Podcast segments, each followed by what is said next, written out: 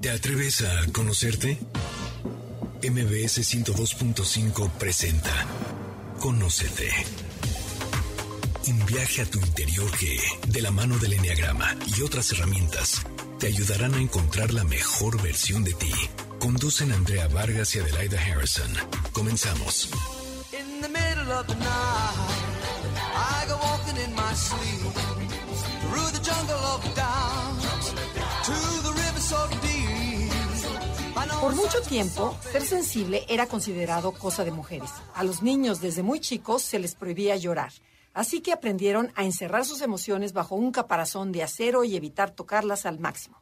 Todavía, en la actualidad, muchas personas consideran que las emociones son un obstáculo para alcanzar nuestras metas y mejorar como personas. Las emociones significan movimiento y no solo forman parte de nosotros, sino que son las que nos mueven a lograr nuestros objetivos cuando sabemos encauzarlas. Si aprendemos a gestionar nuestras emociones, lograremos que éstas trabajen a nuestro favor, porque es un arte poder responder desde el corazón a las circunstancias que se nos van presentando. Bueno, pero qué mejor que Adelaida nos dé su opinión acerca de la inteligencia emocional y a que nos presente a nuestro gran invitado.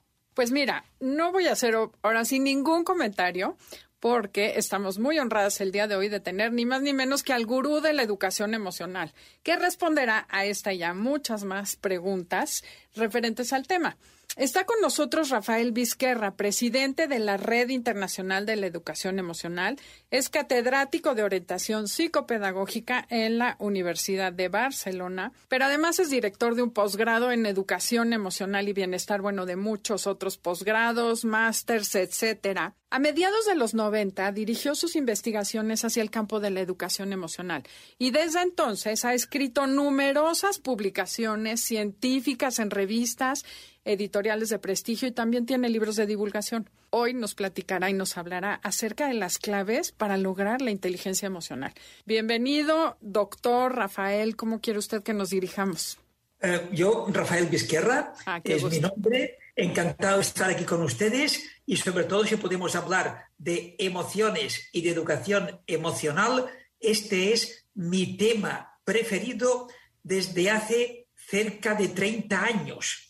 O sea que a vuestra disposición para lo que consideréis oportuno. Y muchas gracias por la invitación. No, al contrario, nos encanta y sí tengo que hacer una anotación aquí, decirle al público que si ustedes pudieran ver a Rafael y supieran el tamaño de hombre que es y la sencillez que tiene, sabrían que vale la pena trabajar las emociones, deshacernos del ego, dejar a un lado todas esas necesidades de etiquetas y títulos para poder sacar lo mejor de nosotros que es la esencia. Y definitivamente nuestro invitado ya lo hizo hace mucho tiempo. Bueno, empecemos. Rafa, a ver, pero a mí tengo la curiosidad, ¿por qué, ¿por qué te has dedicado a la educación emocional? ¿Por qué, qué te llevó a eso? Fueron una serie de circunstancias acontecidas entre finales de los años 80 y principios de los 90 que me permitieron tomar conciencia de que la educación en el siglo XX había avanzado muchísimo porque a principios del siglo XX la mayor parte de la humanidad eran personas analfabetas y a finales del siglo XX había una escolarización casi del 100% en la mayoría de los países. Esto hay que reconocerlo con un gran progreso. Sin embargo, en el siglo XX la educación fue eminentemente cognitiva la dimensión emocional quedó prácticamente ignorada. Andrea Vargas ha hablado hace un momento de ser sensible. Muy importante ser sensible y tener sensibilidad. Pero muchas personas temen caer en sensiblería. Y ahí hay el reto de formar personas para que sean sensibles sin ser sensibleras. Esto ya es parte de la educación emocional. Podríamos aquí hablar de muchas anécdotas, pero así fue como a partir de una serie de experiencias relacionadas en este equilibrio de buscando sensibilidad sin caer en sensiblería, tomamos conciencia de que las personas necesitan educación emocional. Entre otras mm, razones, porque los grandes problemas del siglo XXI tendrán que ver con las emociones. Y veamos algunos ejemplos. Es suficiente con citar la prevalencia de ansiedad, estrés, depresión, consumo de ansiolíticos, antidepresivos, violencia, suicidios, asesinatos, conflictos, etcétera, etcétera. Todo esto tiene un gran sustrato emocional, tanto como causa como consecuencia. Y si analizamos los primeros 20 años del siglo XX, ahí hay para dedicar un largo rato a cómo esto nos ha afectado, sin ir más lejos, solamente el último año y medio de pandemia, donde ya tenemos evidencias de cómo se ha incrementado significativamente los niveles de ansiedad, estrés, depresión y trastorno obsesivo compulsivo, solamente por poner algunos ejemplos. Por lo tanto, formemos a las personas con competencias emocionales para poder afrontar mejor los retos, las relaciones interpersonales y la construcción de su bienestar. Wow, perfecto. Muchas gracias. Oye, ¿y qué es en concreto la educación emocional? Un poco para poder aclarar, porque sé que es importante, pero a lo mejor alguien dice, oye, me inscribo en una escuela, ¿qué tengo que hacer? ¿Cómo empiezo? ¿Para qué me sirve? ¿Qué contestarías a esto? La educación emocional es un proceso educativo que debe iniciarse desde el nacimiento, en la familia, estar presente en la educación infantil, primaria, secundaria y a lo largo de la vida, cuyo objetivo es el desarrollo de competencias emocionales. Entre las competencias emocionales están la capacidad de tomar conciencia de las propias emociones, de regular las propias emociones, de desarrollar una autonomía emocional que incluye autoestima, autoconfianza, automotivación, responsabilidad y otros aspectos de desarrollo integral de la persona para poder mantener relaciones positivas con otras personas a través de las competencias socioemocionales. Y todo esto tiene como objetivo el desarrollo y la conciencia del bienestar. Aspectos concretos podrían ser la capacidad de superar adversidades con resiliencia, la tolerancia a la frustración, el control de la impulsividad, etc. Perfecto. O sea, que sería un mundo ideal si todos tuviéramos una, esas competencias emocionales desarrolladas, evidentemente.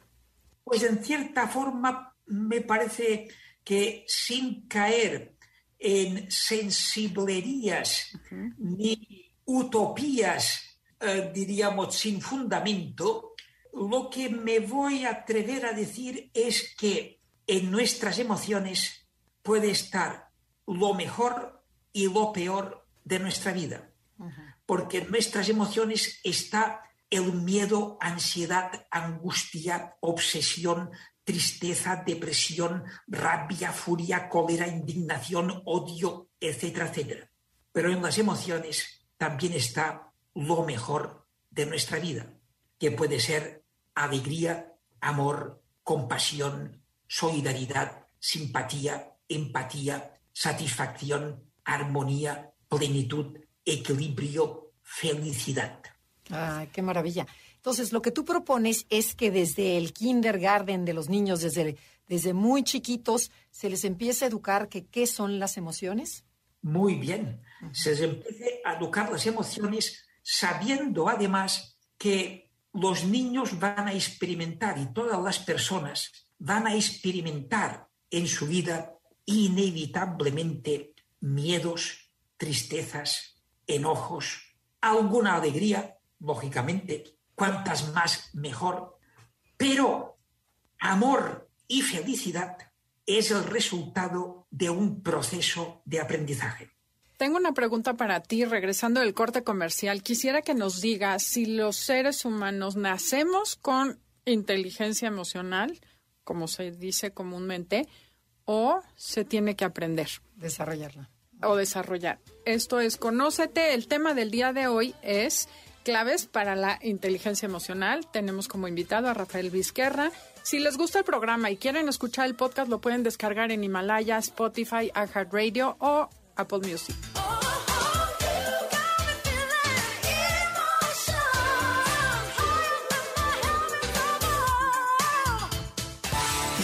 En Instagram, y Facebook nos encuentras como Enneagrama Conócete. Danos like. Ya estamos de regreso. Síguenos en Twitter, arroba NAConocete.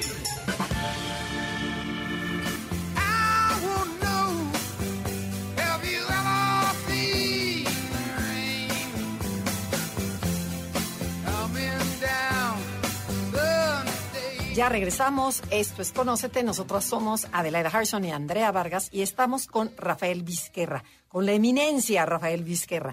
Y bueno, a ver, cuéntanos, Rafa, esta pregunta que te hizo Adelaida, que es sumamente interesante sobre la inteligencia emocional. ¿Los seres humanos nacemos ya con esa predisposición, esta inteligencia emocional, o hay que desarrollarla?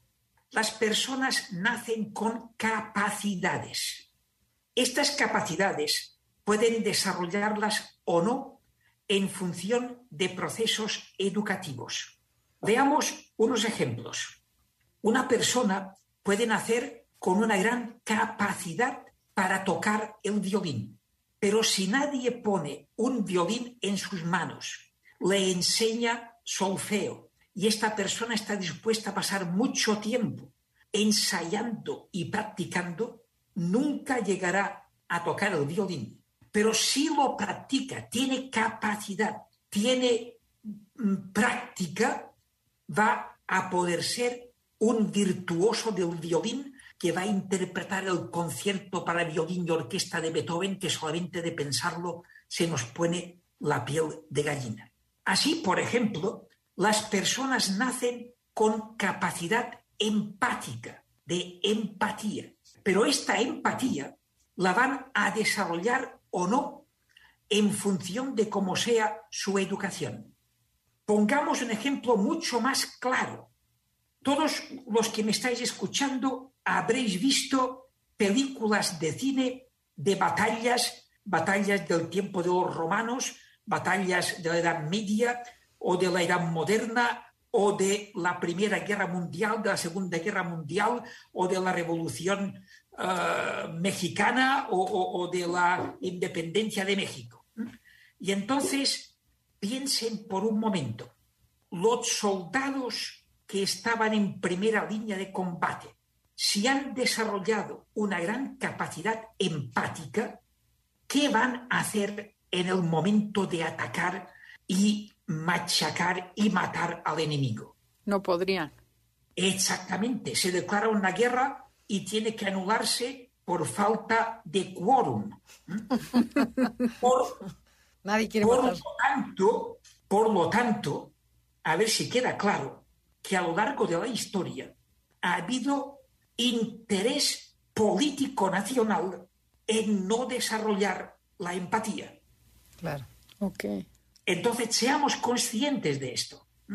Y entonces, una persona puede nacer, pero si el estímulo que recibe en la educación, en la familia, en, a lo largo de toda su vida, cuando llega a los 20 años, o habrá desarrollado su capacidad empática o la tendrá totalmente atrofiada. Esto es lo que pasa con las competencias emocionales, porque la empatía es una competencia emocional. Las competencias emocionales se caracterizan porque es algo que hay que aprender a partir de las capacidades de cada persona. Habrá personas con más capacidad empática, otras con menos. De la misma forma que hay personas que tienen una gran capacidad para tocar el violín, otras mucho menos y harán lo que puedan. Esto pasa con las competencias emocionales. Es resultado de un proceso de aprendizaje. Entonces es resultado de un proceso de aprendizaje, pero también tienes un nivel de IE, como diga, coeficiente de inteligencia emocional al que vas a llegar y no puedes pasar de ahí. Bueno, esto de que no puedes pasar es discutible. Okay. Porque en el concepto actual de inteligencia emocional, que es un tema de debate, eh, depende del enfoque. Porque hoy en día, dentro de inteligencia emocional, hay varios modelos. Hay el modelo de capacidad de Salovey Mayer, el modelo mixto de Reuben Baron, el modelo de competencia de Daniel Goleman, el modelo de rasgo de Petrides y Fulham, y tenemos más de 20 modelos identificados. Pero, pero ¿cuál es el tuyo? Que es el que nos interesa. ¿Cuál es el modelo tuyo? ¿Qué, qué es para ti la inteligencia emocional?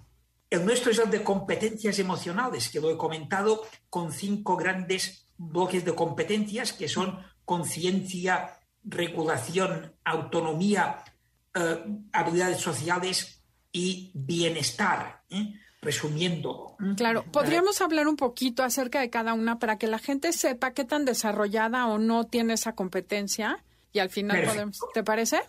Okay. Muy bien. La primera. Bueno, entonces, para ver, ¿son cuántas? Cinco, cinco, competencias para ver si tienes inteligencia emocional. Ah, eh, están, si me permiten, si alguien quiere desarrollar el tema, están expuestas en un libro que lleva por título Competencias emocionales para un cambio de paradigma en educación. Con este título lo van a encontrar porque el libro expone con detalle los cinco bloques de competencias para estimular un cambio de paradigma en la educación, que tome en consideración la dimensión eh, socioemocional, que es la, eh, la palabra que se utiliza en México. Educación socioemocional, educación emocional, en el fondo es lo mismo. Son distintas palabras para referirnos a lo mismo. La primera, conciencia emocional. Consiste en tomar conciencia de las propias emociones.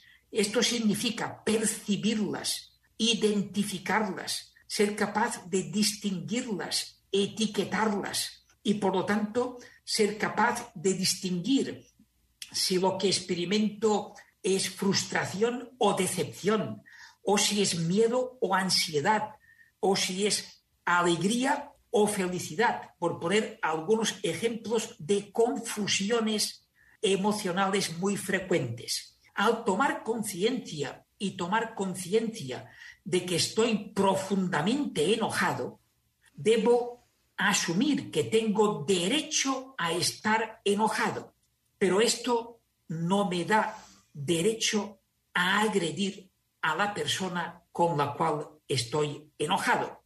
Y ahí pasamos a la segunda competencia, que es la regulación emocional, que en definitiva significa poner inteligencia emocional entre los estímulos que recibimos del entorno, a veces auténticas provocaciones, a veces climas emocionales tóxicos y la respuesta que damos en un contexto determinado.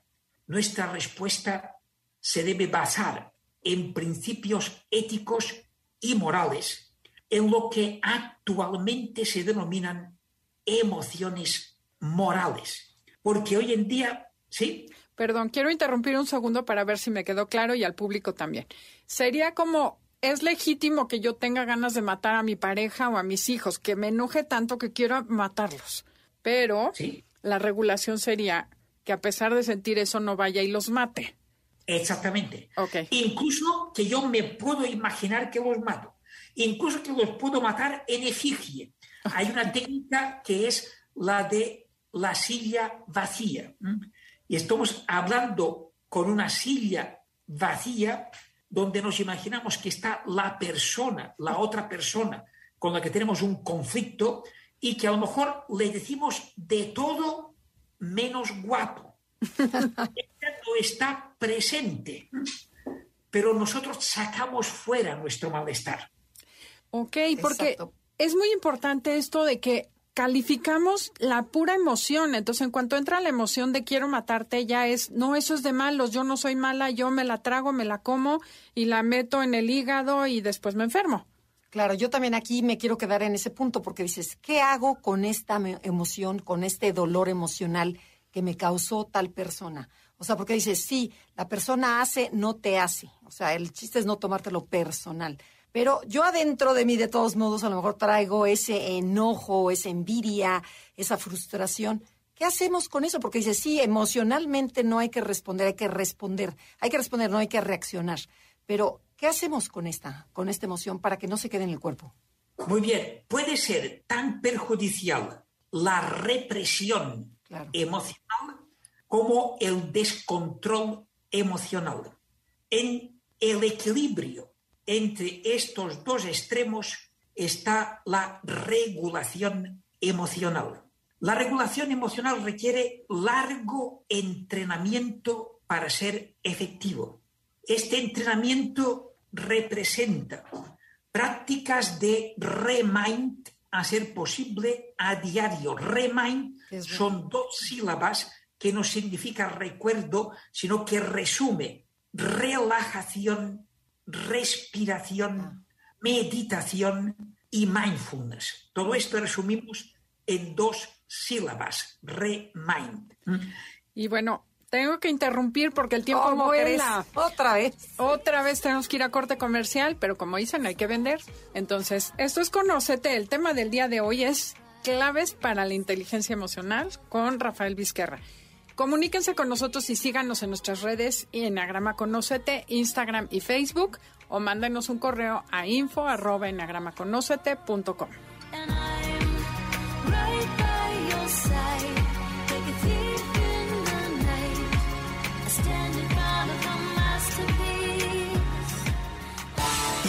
En Instagram, y Facebook nos encuentras como Enneagrama Conócete. Danos like. Estamos de regreso. Síguenos en Twitter, arroba NAConocete.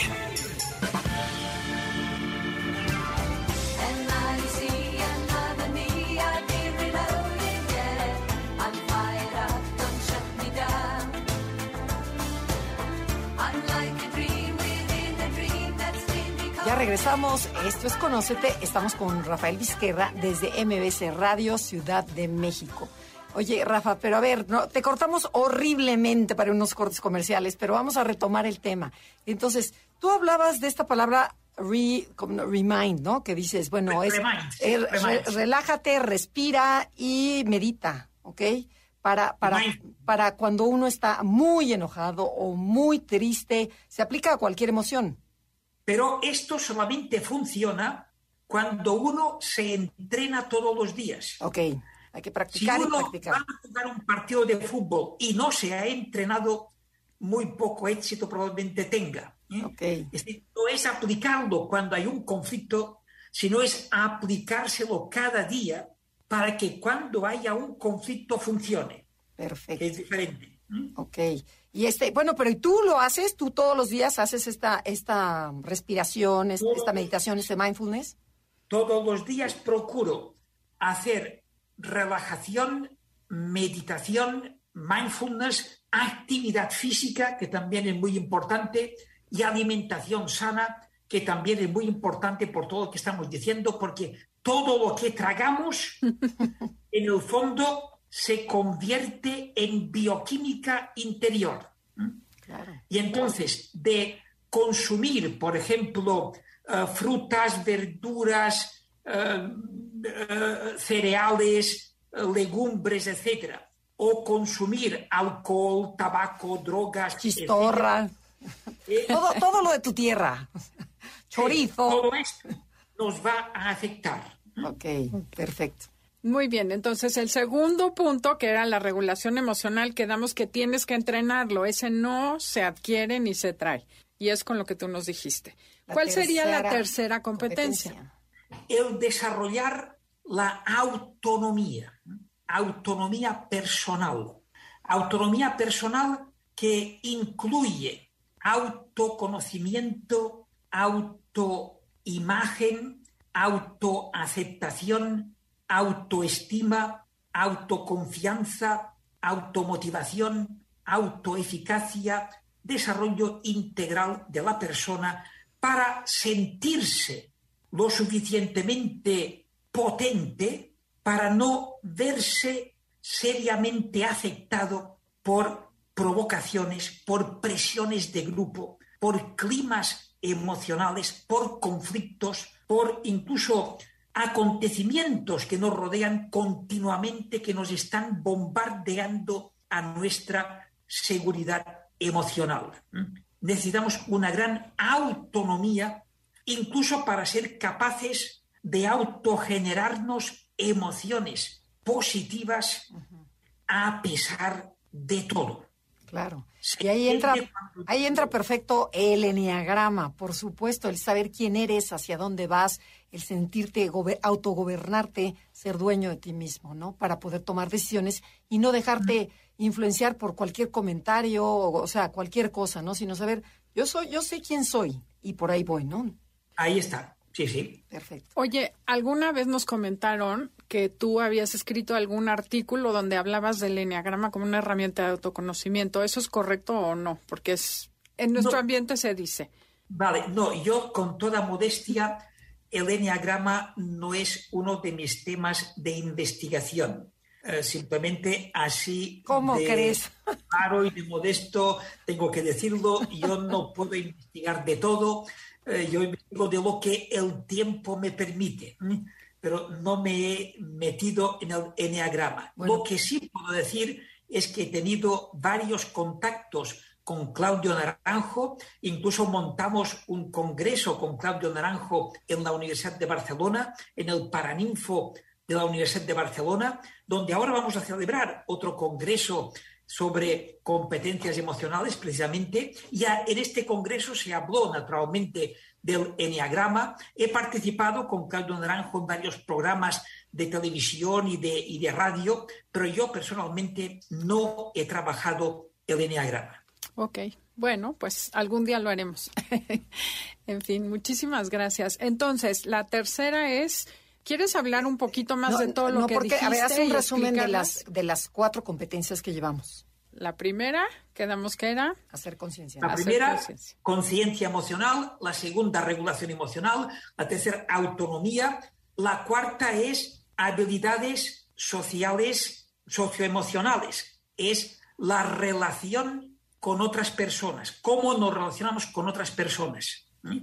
Esto también es muy importante porque las emociones es la relación que establecemos con nuestro entorno. Nos relacionamos desde una emoción o varias emociones.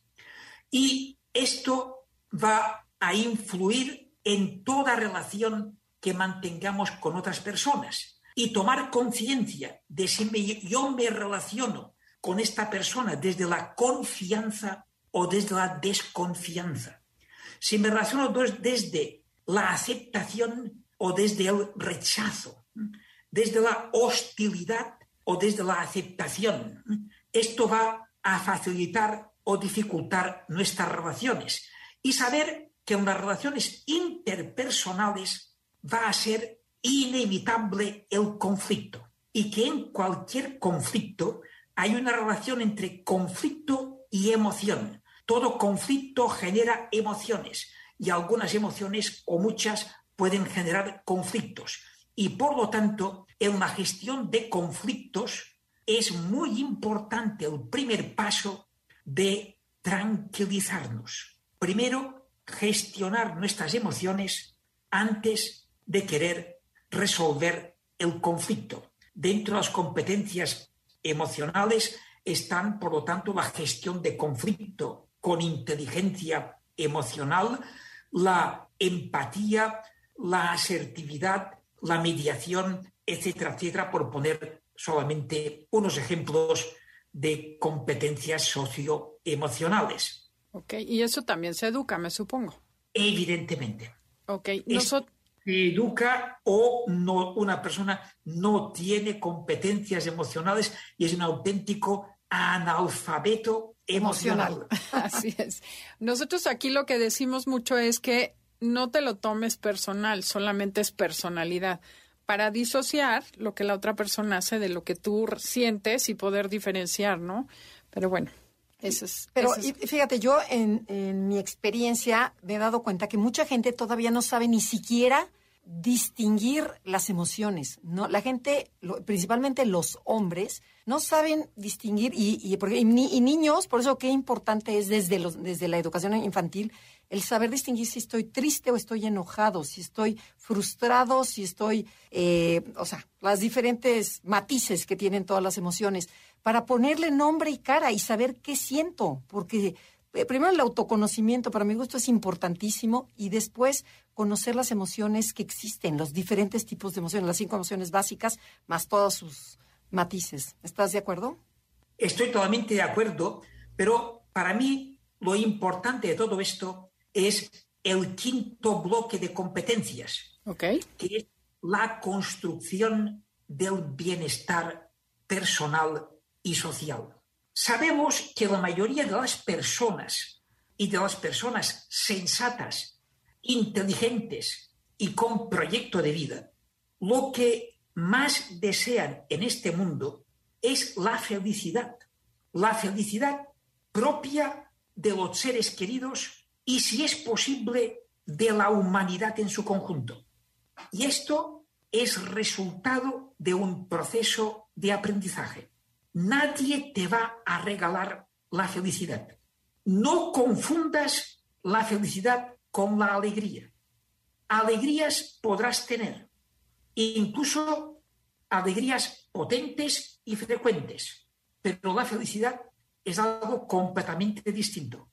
Y mucha gente confunde felicidad con alegría y en algunos casos esto puede ser un error grave en su vida. Y no- nos podrías decir la diferencia, porque ya nos tienes a todos picadísimos. Pues la alegría es una emoción intensa, pero de breve duración, consecuencia de unos estímulos que recibimos, a veces del logro de algún objetivo, y está muy bien, bienvenidas sean las alegrías, pero la felicidad es algo diferente, es algo mucho más profundo, duradero, resultado de un proceso de desarrollo personal, generalmente de aplicación y puesta en práctica de virtudes y fortalezas humanas enfocadas a el bienestar consciente y consecuencia de la capacidad para diferir gratificaciones inmediatas en favor de gratificaciones de orden superior, pero más a largo plazo. Y cuando digo confusiones graves, me refiero a que confundir una cosa con la otra lleva a que la alegría tiene que ver con la dopamina, mientras que la felicidad tiene que ver con la serotonina. Ah, La dopamina activa intensamente una alegría muy fuerte y una persona puede pensar y necesitar esta alegría que en el fondo es un placer. El placer, bienvenido sea, bienvenido sea todos los placeres que nos podamos permitir siempre que sean sanos, legítimos y pensando a la larga. Pero hay personas que buscan este placer, que es una alegría momentánea, por ejemplo, en el consumo de sustancias. Puede ser cualquier sustancia, alcohol, tabaco, eh, cocaína, heroína, etc. Y de una alegría y un placer relacionando con el consumo de estas sustancias, esto a la larga puede ser totalmente incompatible con la felicidad. Tenemos que ir a otro corte comercial. De verdad me apena mucho interrumpir. Esto es Conócete. El tema del día de hoy es claves para la inteligencia emocional. Y no se muevan de su lugar porque regresaremos después de este bloque comercial a saber qué podemos hacer para lograr la felicidad y dejar de estar buscando las alegrías temporales.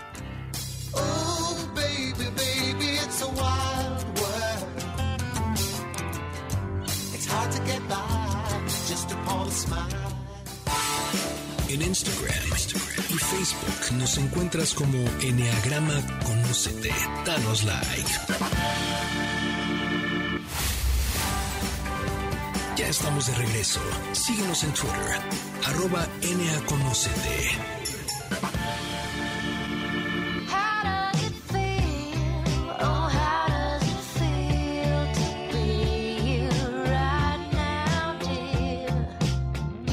Regresamos. Esto es Conócete. Nosotras somos Adelaida Harrison y Andrea Vargas. Y no saben el placer que es tener a este hombre con nosotros, a Rafael Vizquerra, en donde, bueno, nos está hablando sobre la inteligencia emocional. Y quisiéramos que nos dieras unos tips para ver cómo nos metemos en este camino para lograr esta felicidad y no confundirla con pequeñas alegrías. Muy bien, pues yo en primer lugar recomendaría practicar, si es posible, a diario, aunque sea un minuto, mejor varios minutos, técnicas de relajación, respiración consciente, meditación y mindfulness. Todo esto es conciencia emocional. Pensemos que la conciencia es lo que nos distingue como seres humanos. Y también estas mismas técnicas son de conciencia y de regulación emocional.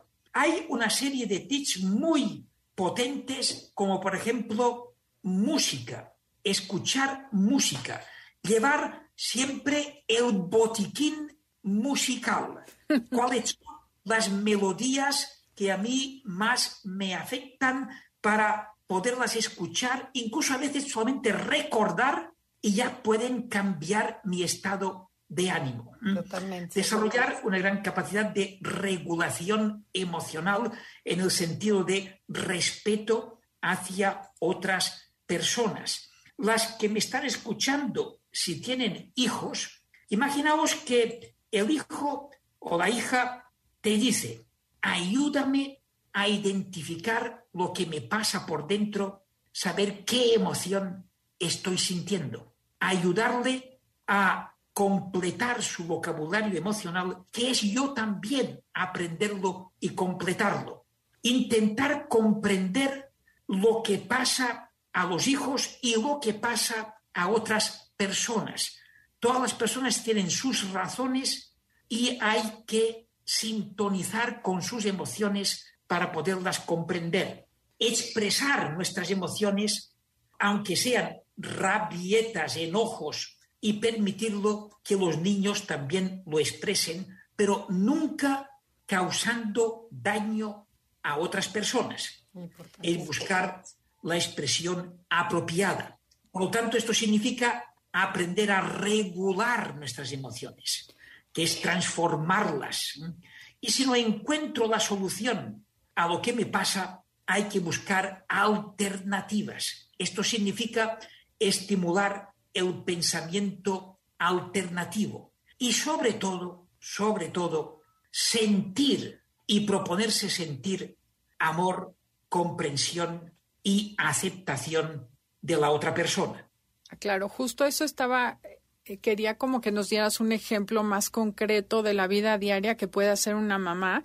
Cuando, por ejemplo, ve a su hijo triste o enojado, ya, ya no te enojes, no es para tanto. No, no, mijito, no llores. Mi papá me decía, guarda tus lágrimas para cuando, Cuando me me muera. muera. Ese Pues tipo de cosas que evidentemente no se hacen, pero que sí debe hacer un padre con un hijo que está enfrentando una situación así. Pues en primer lugar, legitimar la emoción que siente el niño. A lo mejor no hace falta decirle nada, simplemente escucharle y manifestarle. Entiendo que puedes estar muy enojado y dejar que hable, dejar que llore. Simplemente esto es lo que nos va a permitir posteriormente establecer un nivel de comunicación mucho más profundo. Muchas veces los niños y adolescentes dicen, es que mis padres no me entienden. Y no me entienden significa no son capaces de conectar con lo que siento. Ok. Que viene siendo la capacidad de empatía que mencionabas al principio. Fíjate, y la importancia de, de respirar, de enseñarles a los niños a respirar, porque, por ejemplo, yo, yo tengo un nieto que, que, por ejemplo, llega gritando, llorando, y dice, se vale que estés enojado, pero a ver, respira. Entonces empieza a respirar y entonces ya se empieza a contactar lo que tú dijiste, ¿no? A relajarse, a relajarse y entonces saber qué pasó. Ya ves las cosas de diferente manera una vez que tu cuerpo se relaja. Pero qué importante, desde chiquitos hasta mayorcitos, a todo mundo, ¿no? Poder lograr regular estas emociones. y, y aprender a detectar cuando nuestro cuerpo empieza a activarse por emociones de riesgo, Ok. como por ejemplo el enojo, y detectar cuando se empieza a activar la taquicardia, la hipertensión, y nos empezamos a calentar, ¿eh? que es lo que... La sangre forma- se te sube, sí. Estas emociones. ¿eh? Al detectarlas, procurar decirnos stop, poner un semáforo, decir, cuidado que aquí estamos en rojo, no podemos pasar. ¿eh? Hay que esperar a que el semáforo se ponga en verde. Y por tanto nos hemos de relajar. Porque cuando el semáforo está en rojo es cuando podemos agredir, ya sea verbalmente o físicamente, y esto puede tener a veces y tiene serias consecuencias. Claro. Claro, como por ejemplo, nos cuesta en México sobre todo aceptar que estamos de mal humor, decir, permíteme, no estoy de humor para tratar este tema, como que siempre tenemos o sentimos la obligación de estar bien para los demás y eso genera muchos más problemas que decir, no estoy bien, permíteme y tomar un tiempo fuera, ¿no? Exactamente. Y decir, soy consciente de que en este momento no me siento bien. Te pido, por favor, que me dejes solo. Solamente necesito esto. Necesito un rato de soledad. Hablaremos en otro momento. O simplemente decir, ahora no estoy para atenderte. O ahora no estoy, no es el momento apropiado para solucionar este problema, porque lo que vamos a hacer será agravarlo todavía más. Totalmente.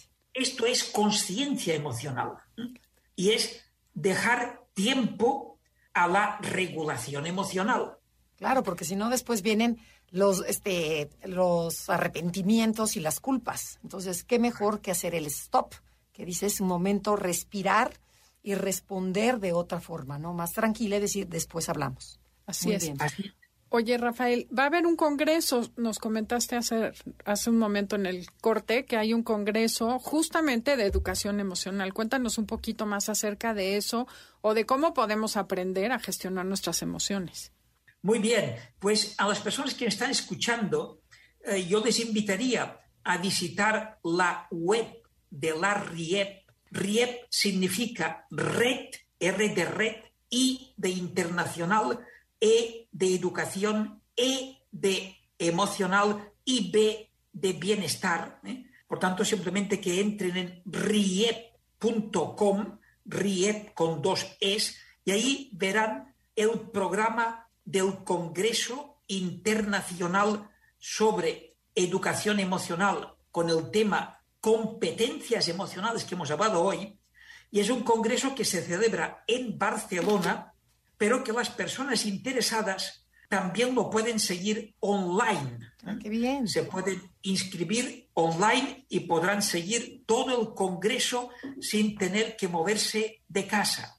Nos gustaría que la gente tuviera eh, oportunidad de visitar Barcelona con el principio de Barcelona emociona y con la prima animar a conocerla si no la conocen, porque hay muchas emociones por vivir y pueden aprovechar este congreso donde, insisto, en la web encontrarán el programa y los ponentes. Y quiero señalar que es la primera vez que se van a reunir tantos expertos en el mismo sitio y en los mismos días, porque tantos expertos en educación emocional e inteligencia emocional hasta este momento no se habían reunido nunca. Wow. Y por tanto, yo invito a las personas a que lo conozcan, que se animen y que se inscriban y si quieren venir a Barcelona nos daríamos un cordial abrazo, que me saluden, que nos veamos y que esto sea un motivo de satisfacción, de aprendizaje y de bienestar. Gracias. Qué maravilla, pues ya tienes a dos inscritas, Sí, o sea, bueno. rápidamente, ¿no? Bueno, no se lo pierdan porque de verdad, o sea, expertos como este personaje que tenemos ahorita es un privilegio. Se me hace que voy a perder el avión y no regreso de Mallorca, me voy a Barcelona. No, y la maravilla quedo. de las redes sociales, o sea, bueno, la pandemia también ha traído sus beneficios como uno es este, ¿no? Bueno, y Rafael, nos queda un minuto. Nos gustaría que nos dijeras algo en síntesis. ¿Con qué quieres que se quede la gente después de este programa? Un mensaje corto, pero que se recuerde para mucho tiempo. Pues yo diría que la mayor manifestación de inteligencia es la capacidad para construir el propio bienestar y contribuir al bienestar general a pesar de todas las dificultades que nos podamos encontrar. Sean ustedes felices. Ah, qué maravilla. Muchísimas gracias, me encantó. Y bueno, pues queremos agradecerte primero que nada a ti por haber estado aquí con nosotras, haber compartido tu tiempo y tus conocimientos y agradecerle a todo nuestro público por acompañarnos una vez más esta semana. Eh, los dejamos en compañía de Concha León Portilla en Enlace 50. Y agradecemos a la producción, Felipe, Yanín, Beto, muchísimas gracias. Y de veras nos sentimos honradas de que hayas participado en nuestro programa. Muchas gracias y hasta la próxima.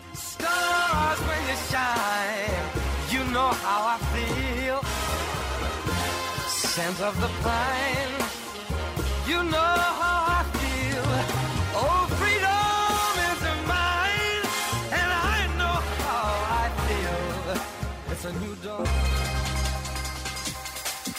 Te esperamos en la siguiente emisión para seguir en el camino del autoconocimiento.